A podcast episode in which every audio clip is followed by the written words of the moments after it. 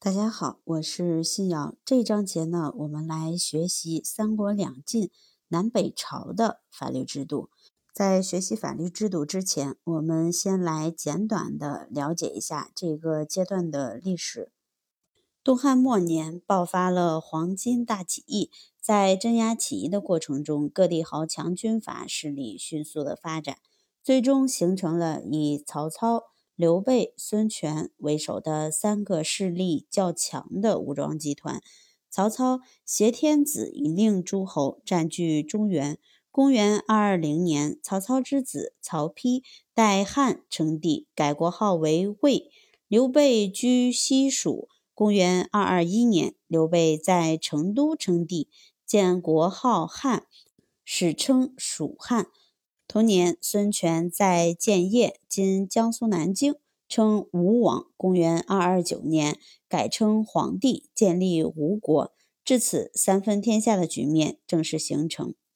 此后，经过近半个世纪的三国鼎立，公元二五三年，魏灭蜀，但此时曹魏政权已旁落于司马氏之手。公元二六五年，司马炎代魏称帝，定都洛阳。建立晋朝，史称西晋。西晋于公元二八零年统一全国。晋武帝司马炎病逝不久，爆发了历时十九年之久的八王之乱，耗尽了西晋的国力。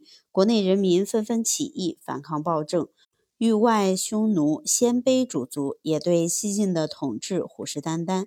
西晋王朝是一个门阀贵族的政权。曹魏时制定的九品中正制，到此时已发生相当大的变化，成为培植门阀私家势力的重要工具，造成上品无寒门、下品无士族的局面。豪强大族的势力得到发展，士庶之间的矛盾不断扩大，削弱了西晋的统治力量。公元三一六年，匈奴兵攻入长安，俘虏了西晋的皇帝，西晋灭亡。此后，中国进入了一个长达两百余年的战乱时期。在南方，先后有东晋与南朝政权。公元三一七年，司马睿为避战乱而南迁，重建晋朝，在建康（今江苏）称帝，史称东晋。公元四二零年，东晋大臣刘虞废晋帝自立，东晋结束，南朝开始。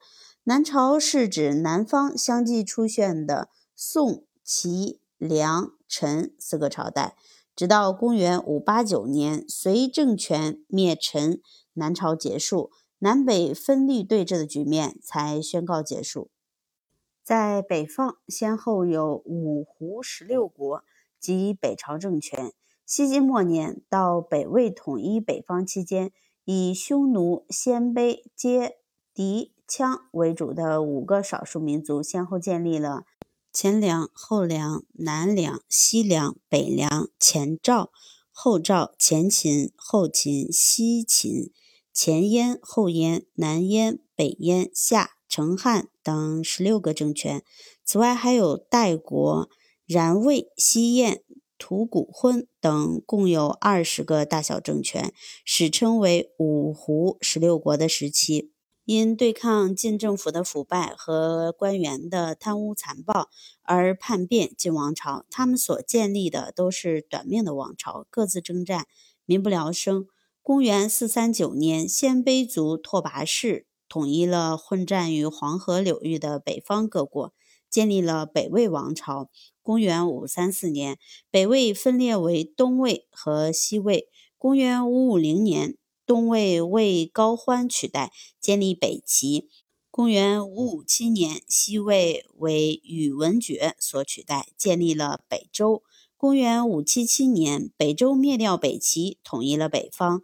公元五八一年，北周大将杨坚取代周敬帝，建立隋朝，北朝宣告结束。三国两晋南北朝是中国历史上一段漫长的动荡时期。除西晋的短暂统一外，三百多年的时间处于分裂对峙的状态。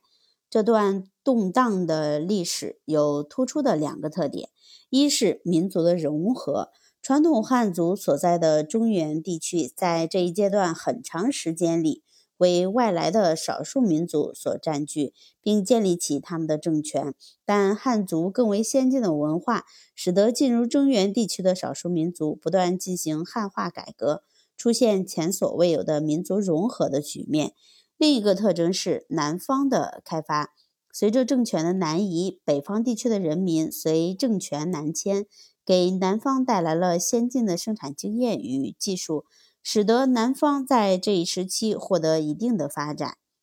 这两个新的特点，使得三国两晋南北朝成为中国历史上上承秦汉、下启隋朝的重要阶段。在法治方面，社会的动荡、民族的融合、南北方的交流等因素，促进了法治在这一时期有重大进展。